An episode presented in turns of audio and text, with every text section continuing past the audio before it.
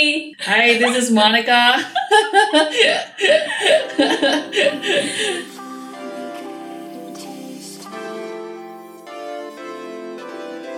Hi, I'm Zoe Ye, a human being who failed to live a conventional life. I have a deep interest in people and their choices of life.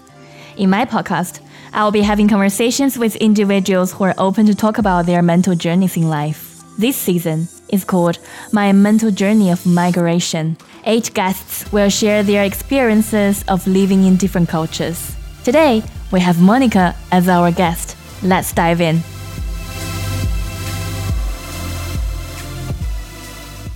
Um, Monica, do you want to introduce yourself? Sure, I can do that. Hi, everyone. Uh, I'm Monica. I was born in Taiwan and I moved to the States for my PhD study. And then now I'm in the Netherlands working as a researcher in natural science at the university. So yeah, it's, it's been a pleasure, you know, to move around the world, to see many different things. I, I've been having fun. So that's good. How long have you been in the US? Oh wow, I spent long years. It's seven years straight. Seven years. for a PhD degree, which is a lot. Uh, but yeah, I, I feel it's, you know, a good challenge, but also very rewarding. When I was in the middle of my study, sometimes I don't think so, but when I look back, Well, seven years. That's so long. I know. Uh, but yeah, in the end, I, when I look back, I find it very, very fun. And yeah, it's really rewarding experience. Where were you based in the US? Uh, I study in the Midwest, uh, in Illinois. Um, so basically, one word: cornfield. Cornfield. cornfield after cornfields after cornfields, and sometimes you see cows, but cornfields again. yeah, it's very. Yeah, some people would describe it as very boring place, but I myself love boring place. so, So you introduce yourself as an introvert, right? yeah, yeah, that's why I love boring places. But the first time I saw you, I was like, this girl laugh out so loud.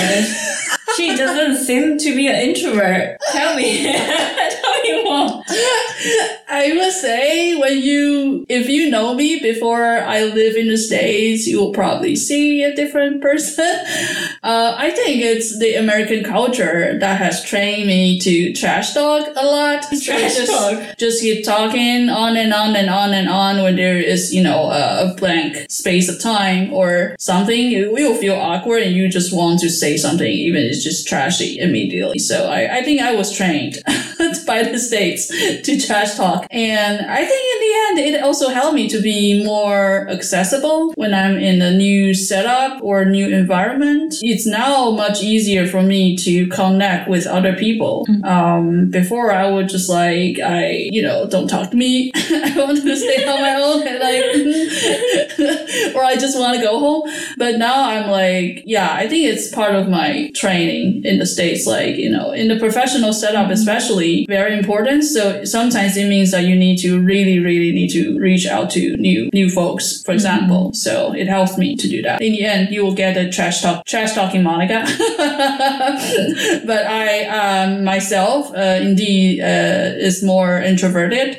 That means I, I need space and time to spend with myself. So that's, you know, back to the cornfield topic. I love boring places, different from my folks. so, yeah, I mean, in, in our campus back in the States, you know, just biking 10 minutes or so, you are already in the middle of nowhere. From time to time, when I just need to release my stress, I just carry my bike, go to the cornfields, seeing no human beings at all, just other animals like deer or bunnies or whatever.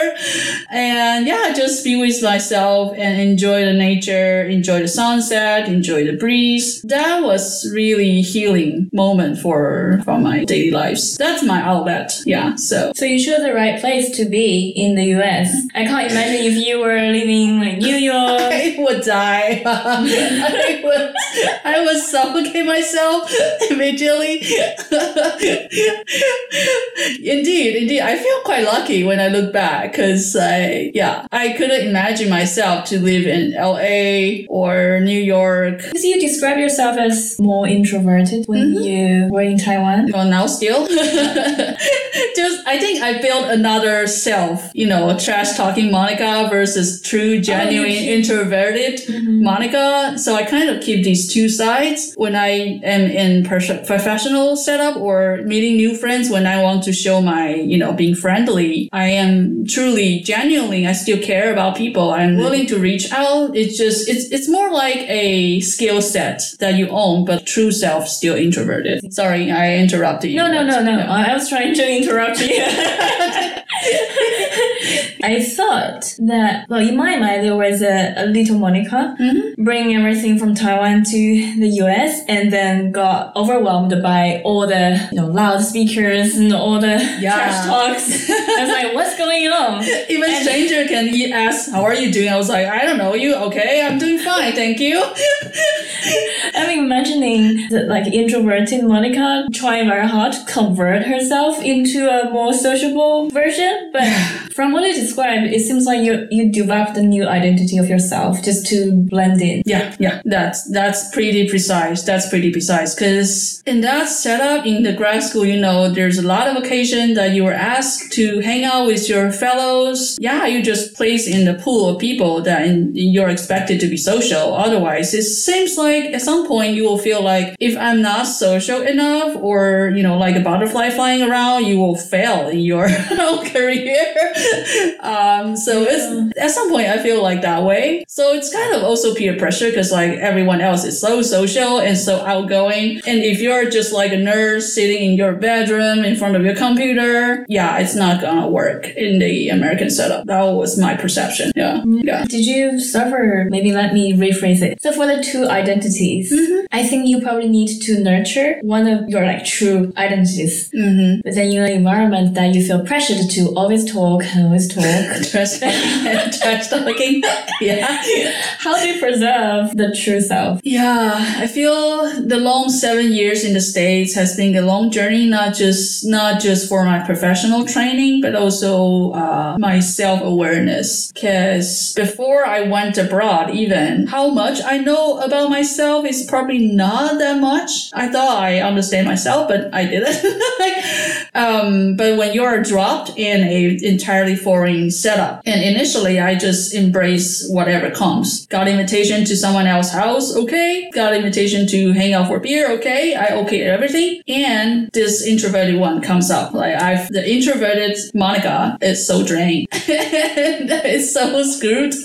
I was like, I mean, there's also language thing because I have never been a environment that's 24 seven English speaking. First few months, um, I entered to my office, chatted with my colleagues all the time. And then by lunchtime, I feel like, heck, I'm so ready to go home. I don't want to speak English at all. That's language thing. Mm-hmm. But the culture thing on the introverted Monica is like, I, I was also draining myself to, you know, to give, always to give. Like my energy is always outgoing, but I never learned or be aware that I need to also gain energy from someone, somewhere else, spend time with myself or something, take a break. No, I, I wasn't really aware of that. This process of learning about myself, how to self-care and how do you see yourself? How do you see others respect with respect to yourself, like relationship wise with your colleagues? That takes me a lot of time to, to tidy and to find a good, healthy mechanism to deal with. Yeah. Did that work? It, you need to try and error. And What did you try? yeah, I mean, initially it's actually one of my good friends there. Like we were really close friends, and she noticed I wasn't uh, mentally doing well because back then I was in the not very healthy working setup, and um, and then it's through her help to like I came to realize that I didn't set my personal boundary properly with others because back then I wasn't even you know understanding myself well enough that I I wasn't aware I was offended, for example, or I wasn't aware I was hurt, or I felt hurt with others, like that line, like I haven't really built it up. So she she sensed that I wasn't doing well, and she helped me to you know just sit with those feelings, recognize those patterns. Without her, I couldn't walk out of this. Uh, you know, with now healthy, happy Monica, still introverted but much healthier. Yeah, for example, I have a, a former colleague who likes to gossip. I don't know. I just feel bad for the person that's being gossiped, and I wasn't. I I didn't know what to do. Didn't know how to you know confront because I tend to avoid conflicts. So I tend to be super evasive towards you know fighting back. But I feel there's something wrong. Several things entangled. This boundary thing wasn't working in the first phase. I was like I was so screwed. I didn't know what to do, and I let it slide, and I feel bad. So that's you know phase one. Phase two is then I recognize I feel uncomfortable with that, and then I start to think what kind of mechanism, what kind of little actions, what are the things I can do, and what are the things I you know that's out of my hands. Like through the accumulation of several episodes, of course, I have so many episodes that I failed to to achieve the final nicer status, but in the end, um, through my friends' help and being really dedicated into finding a good uh, a good model to to execute you know things that I want to achieve. So I think that's yeah, it's a long process. Sounds very heavy. Sounds heavy, um, but I'm glad that I learned the lesson in that very point of time because later on, when I need to deal with my family issues, for example, I use the same similar training set to train myself how to deal with my family issue better. Sounds like as an introvert. Well, I'm personally I'm an introvert. Yeah. And Okay, we can be friends. yeah, it, it's very difficult and it's very important to set boundaries Mhm, so that we can preserve our energy and really, really help us to nurture ourselves in our own pace. Yeah, especially when you are in a world that expects you to be super outgoing, super social, and super extroverted. In your professional setup, you need to gain visibility among your community. It reminds me of a book called uh, Quiet. It's written by Susan Cain. She she had a TED talk, but her, her book Quiet, it's written for introverted people or your friends or spouse with introverted people. It's yeah, it, it helps me a lot. Yeah, I'm introvert, but I can still be social. I can still be friendly. You know, uh, you just need to find a healthy mechanism to cope with the world. You don't have to convert yourself into an extrovert. I, I totally get it because on usually on Friday, and then I ask Monica what what are you going to what are you going to do this weekend? And her usual answer would be Home. I'm a, such a homie. I love to stay home. no, no, no, no, no. She will be very frank and saying, I'm an introvert. I don't really want to be around by people. You're good at saying no. Yeah, yeah. Well, I, I learned, I learned, I learned. Before my American days, I wouldn't say that. I was like, oh, know. We will see. Evasive, you know. Because you study in, in the UK, right? Yeah, Do you yeah. do you feel there's like a British influence on you towards different like setup? Like American is all it's very outrageous and British like yeah, you know something. Britishers, they are really bad at saying no. Yeah. And they are really good at being polite. Right. Every day, if I'm if I'm staying in the UK, I will have to say more than ten times of sorry or excuse me. but in the Netherlands, I probably You bump into, bump into someone, you just go. You Yeah, just go. Yeah. Guys. um, Yeah. They are not direct compared to Dutch people. You know what Dutch people are famous for. So Yeah. let's talk Yeah. about Netherlands. Okay, You, yeah, you, yeah, moved, you moved from the US to Netherlands for your current job. yeah, yeah, indeed, indeed. Yeah. Yeah. And was it a difficult move for you? It was a very interesting move because I came to the Netherlands in the midst of pandemic. That was a summer before they had a second lockdown in the winter. So I kind of came, you know, in the happy window of summer. People start to party by Wageningen or somewhere else. Like they had cocktail, wine, beer, whatever in the happy summer. And then afterwards just locked down again. Wow, let me say something rude uh, as an Asian. so initially, I expected the Dutch culture or vibe wise is somewhat similar to the to the American one. So I didn't expect any culture shock. But in the end, I was still shocked.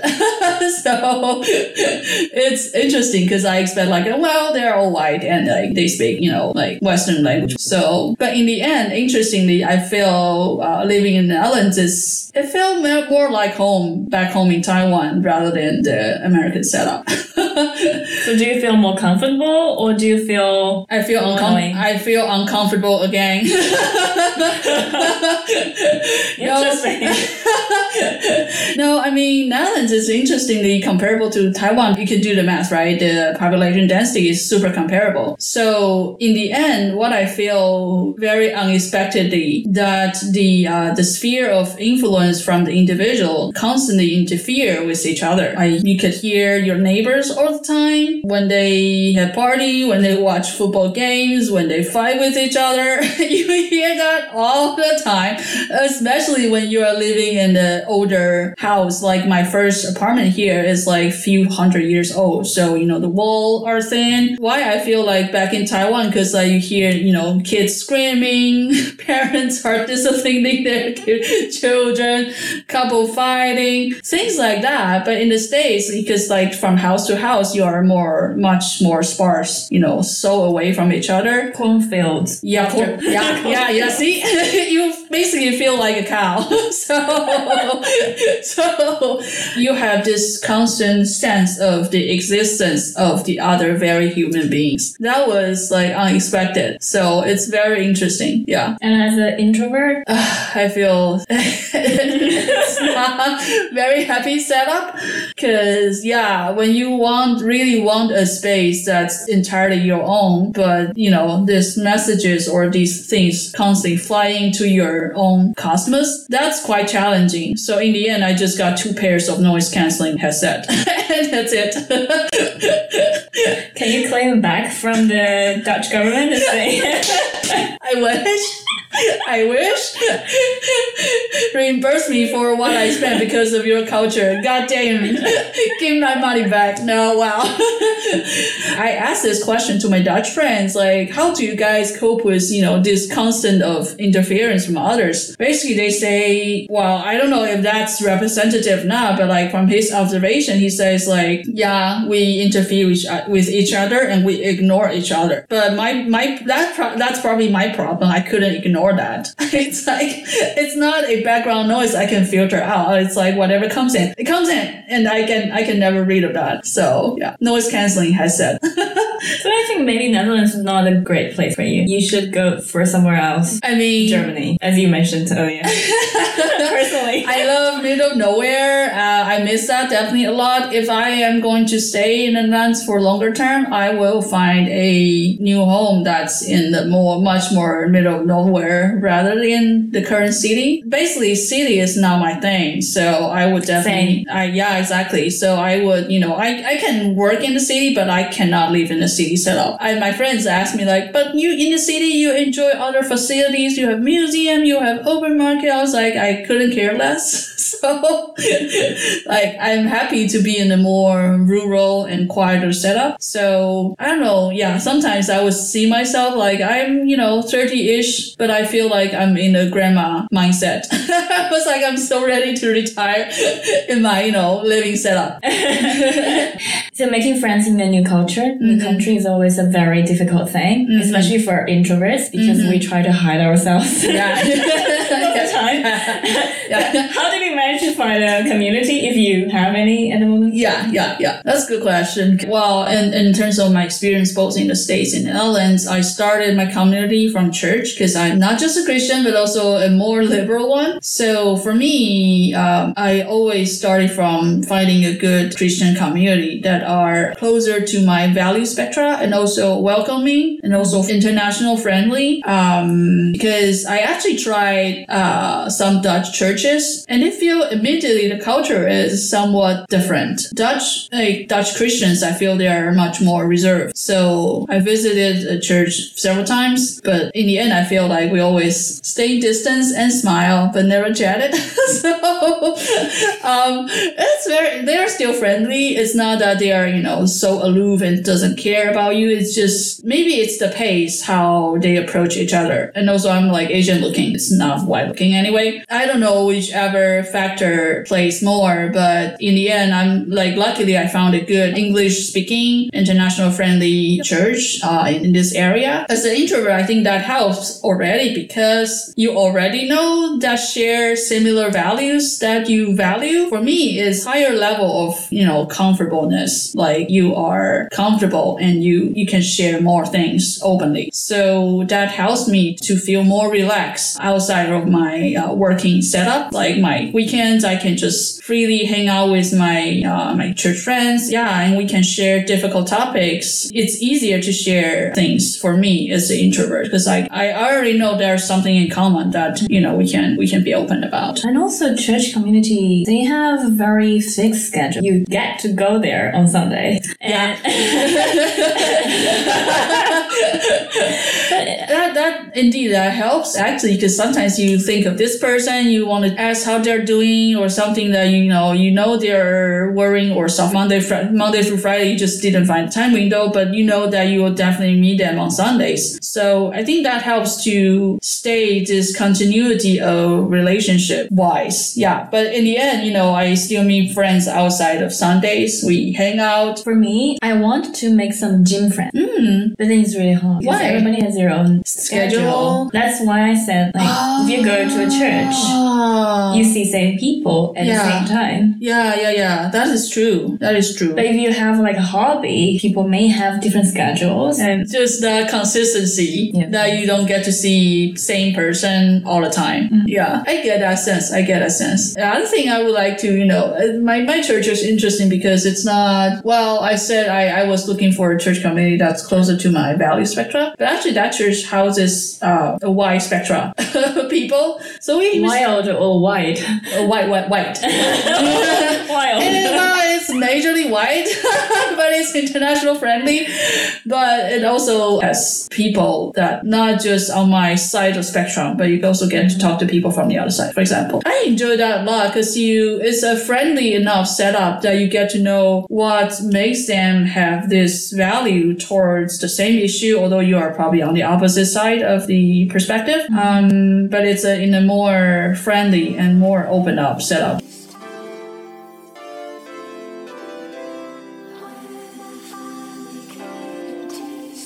Thank you very much for sharing. Oh, my and- pleasure. It's been Yeah. fun. Uh, I'll see you again. Maybe you will come to my podcast again next soon. Ah, that'll be nice. That'll be fun. All right. Ciao. Bye bye.